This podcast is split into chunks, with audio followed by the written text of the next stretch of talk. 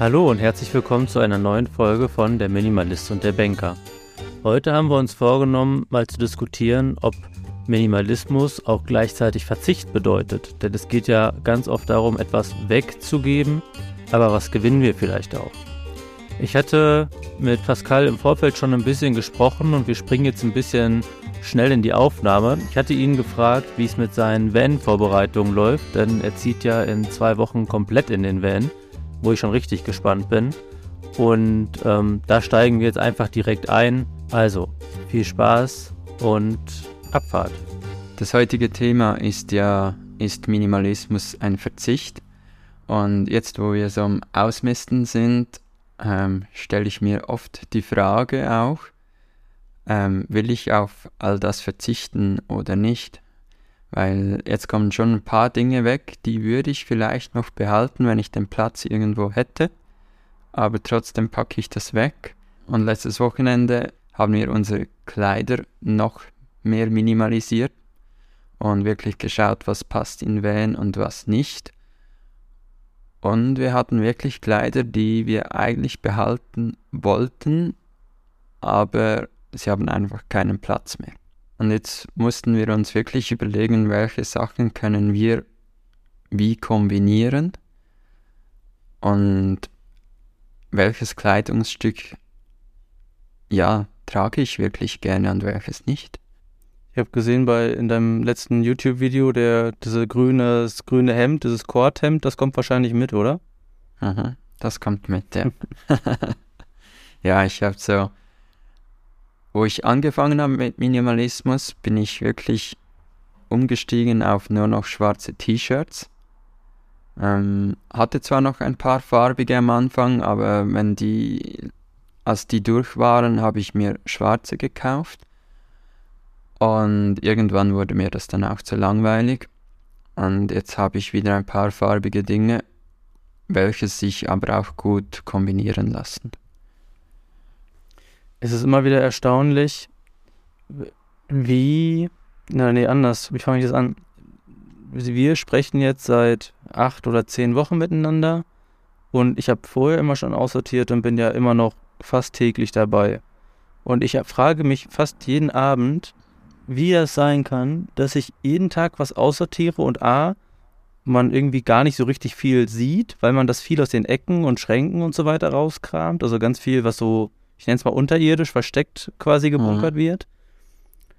Und B, trotzdem, wenn ich jetzt meinen Kleiderschrank angucke, ist das immer noch so wahnsinnig viel, dass man immer wieder was Neues findet und denkt, ah, okay, das ja, brauche ich eigentlich auch nicht mehr, ne? Mhm. Schlussendlich braucht man wirklich so wenig und auch wenn man das Gefühl hat, man hat nicht mehr viel, dann ist es immer noch extrem viel. Auch bei meinen Kleinen habe ich oft gedacht, ich habe eigentlich nichts mehr, aber ich konnte gut vier Wochen damit auskommen, ohne zu waschen. Wenn du aber sagst, du hast Sachen weggegeben, die du eigentlich behalten möchtest, ist es dann jetzt schon ein Verzicht? Ich würde sagen, an, am Anfang ist es immer wie ein Verzicht, weil man sich gewöhnt ist, dass man das hat aber irgendwann vermisst man es ja nicht mehr. Und dann frage ich mich, ist es wirklich ein Verzicht oder nicht? Es ist ja auch mit der 100 Quadratmeter Wohnung, die ich hatte, war am Anfang auch ein Verzicht. Als ich in die 27 Quadratmeter Wohnung gezogen bin, aber irgendwann habe ich gemerkt, okay, ich brauche das ja wirklich nicht. Und dann ist es kein Verzicht mehr. Hm. Ich muss immer daran denken, wie so meine persönliche Entwicklung in dem Bereich war. Wo wir das erste Mal gesprochen haben, habe ich noch erzählt, dass ich meine Arbeitszeit gar nicht reduzieren könnte, weil ich dann kein Geld mehr so habe, um meine Freizeitgestaltung zu äh, vollbringen oder um mir Sachen zu kaufen, die mir vermeintlich wichtig waren. Und da hätte ich gesagt, das wäre auf jeden Fall ein Verzicht und ich kann das gar nicht machen. Und jetzt, je tiefer ich in diesen Prozess eingestiegen bin, desto weniger wichtig sind mir ja diese ganzen materiellen Dinge, sodass es immer weniger zum Verzicht wird, Dinge rauszuschmeißen.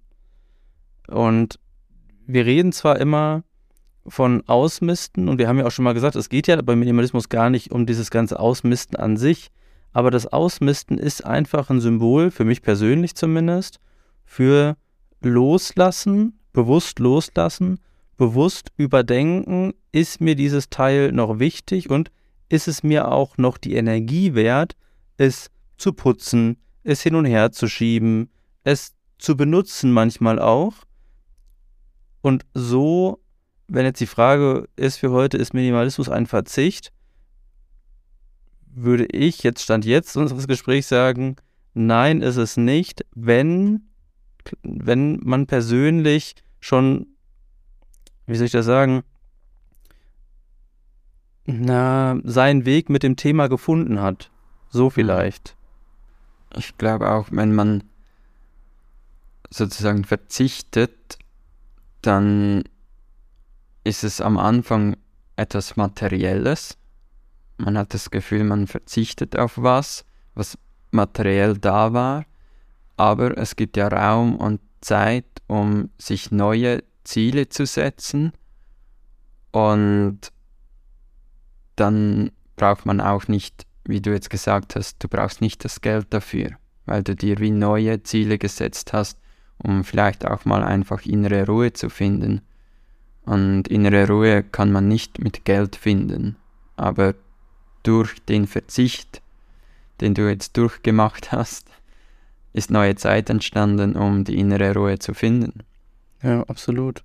Vielleicht kann man es ja eingrenzen, indem man sagt, ist es ein materieller Verzicht? Da würde ich sagen, schon, aber ein selbstgewollter, in mhm. vielen Fällen zumindest.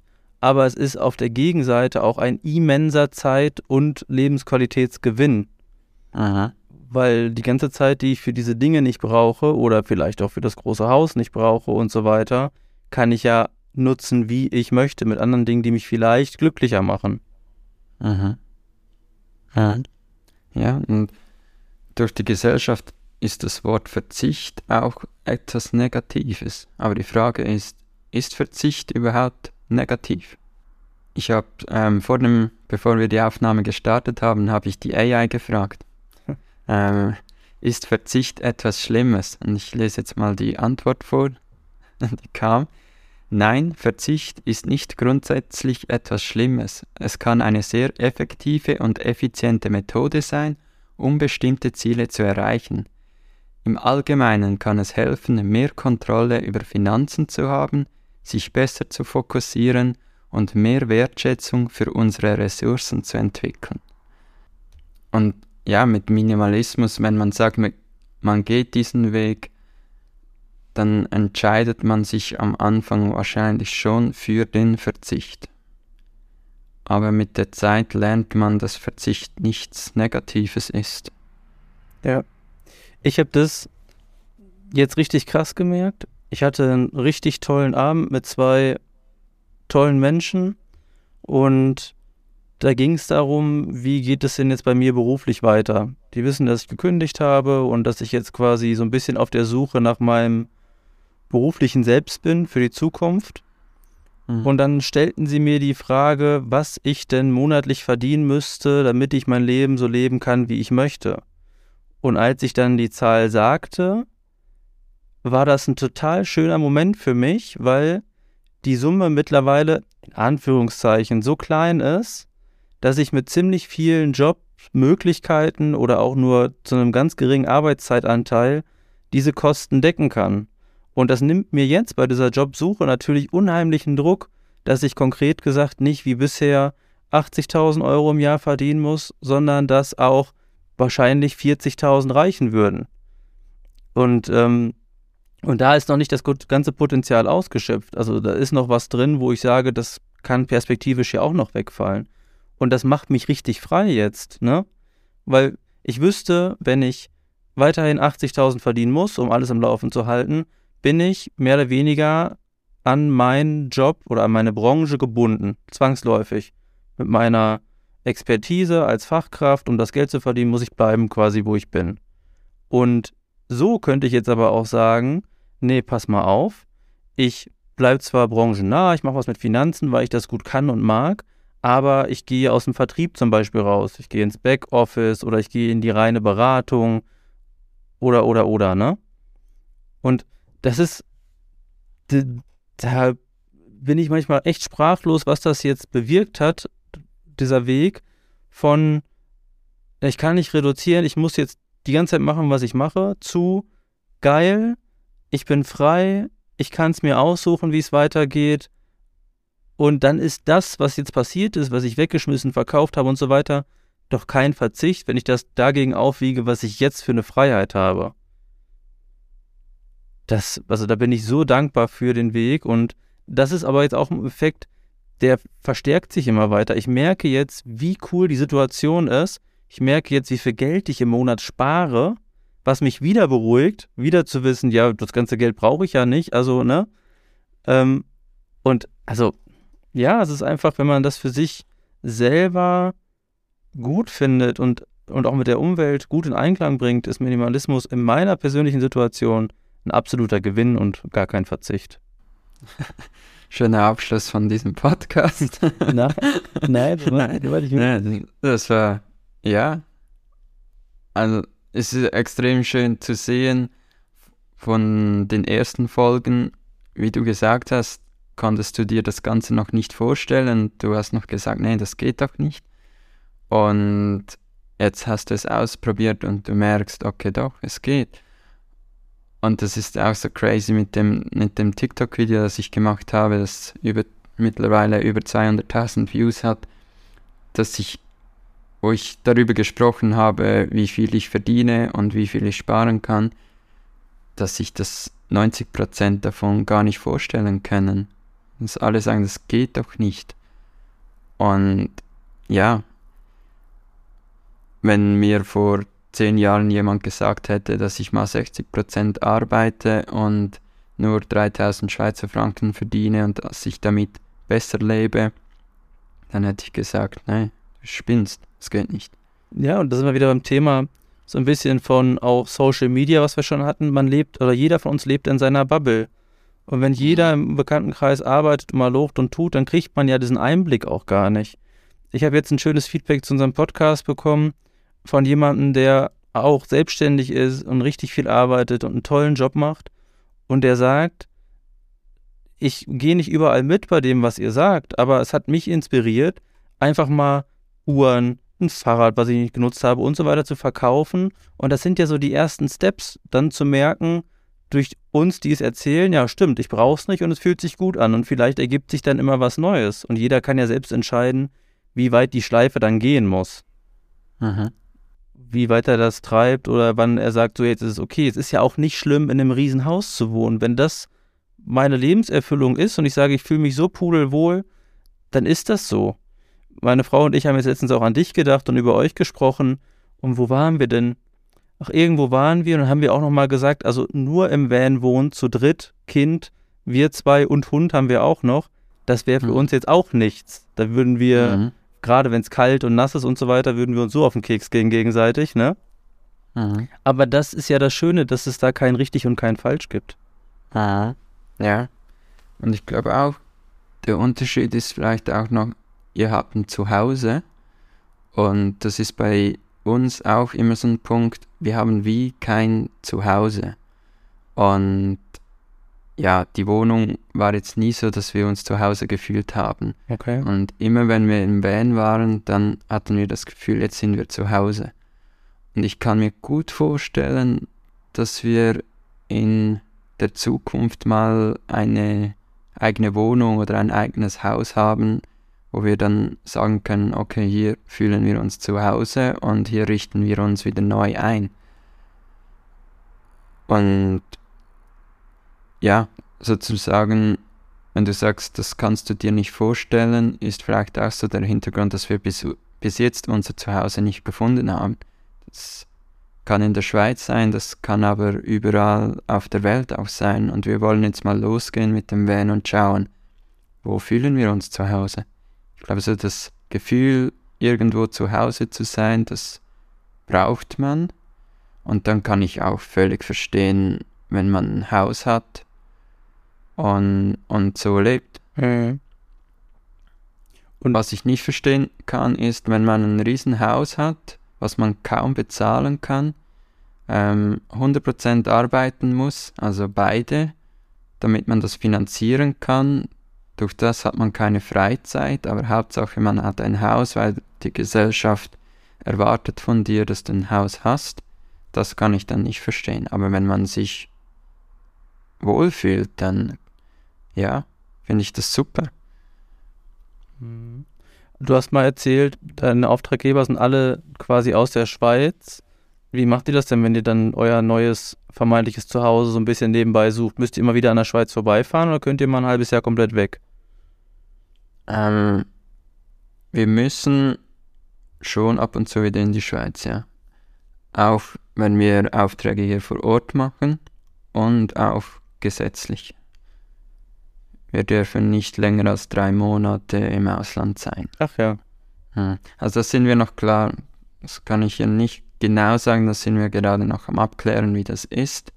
Aber wenn du zu lange im Ausland bist, dann müsstest du dich ja auch dort anmelden, um Steuern zu bezahlen. Das sind wir noch am Abklären, wie das genau läuft. Okay. Ja, interessant. Weil es gibt in der Schweiz noch kein Gesetz für Reisende. Es ist, du brauchst einen Wohnort. Hä?